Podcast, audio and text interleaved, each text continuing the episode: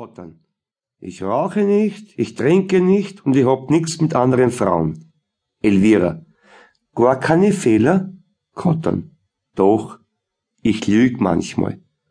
Kottern ermittelt, die Entführung Folge 11 1981.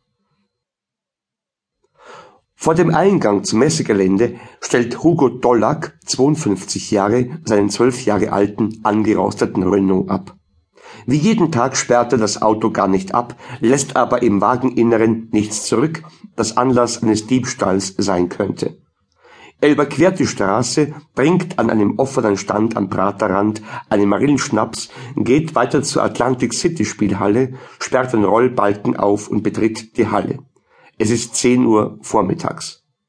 20 Minuten später nach 10 ist der Betrieb in der Halle voll im Gang. Ein paar Jugendliche versuchen sich an den Videoautomaten. Sie lassen heute die Schule ausfallen, wie Dollack an den abgestellten Schultaschen unschwer erkennen kann. Auch vor den Geldspielautomaten am letzten Ambassador und den zahlreichen Neuanschaffungen stehen schon Leute, durchwegs bekannte Gesichter. Der letzte Fußballautomat wurde schon im Sommer 1983 aus der Halle geschafft. Die drei Flipper, die noch herumstehen, sind eher als Dekoration zu betrachten. Da die Aufstellgebühren für alle Automaten gleich sind, gibt es die harmloseren Automaten nur noch in der Erinnerung. Übrig geblieben sind nur die, an denen in kleinen Dosen in kurzer Zeit trotzdem sehr viel verspielt werden kann. Dollack sitzt fast den ganzen Tag in seinem erhöhten Bretterthron, der Wechselkasse. Er überwacht die Vorgänge in der Halle. Abgelöst wird er erst um 18 Uhr. Einen freien Tag hat er nicht. Aus den Spielern nicht bekannten Gründen hat er sich vor Jahren den Spitznamen Daisy eingehandelt. Jedenfalls steckt er unabhängig von der Jahreszeit stets in einem bunten Hawaii-Hemd.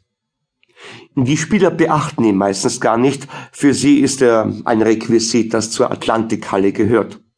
Stammspieler borgen sich gelegentlich Geld bei ihm aus, keine großen Summen.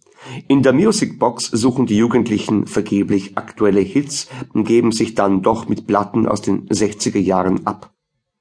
Auf seinem Platz hat Dollack einen kleinen Fernsehapparat, der immer eingeschaltet ist, auch wenn nur das Testbild zu sehen ist.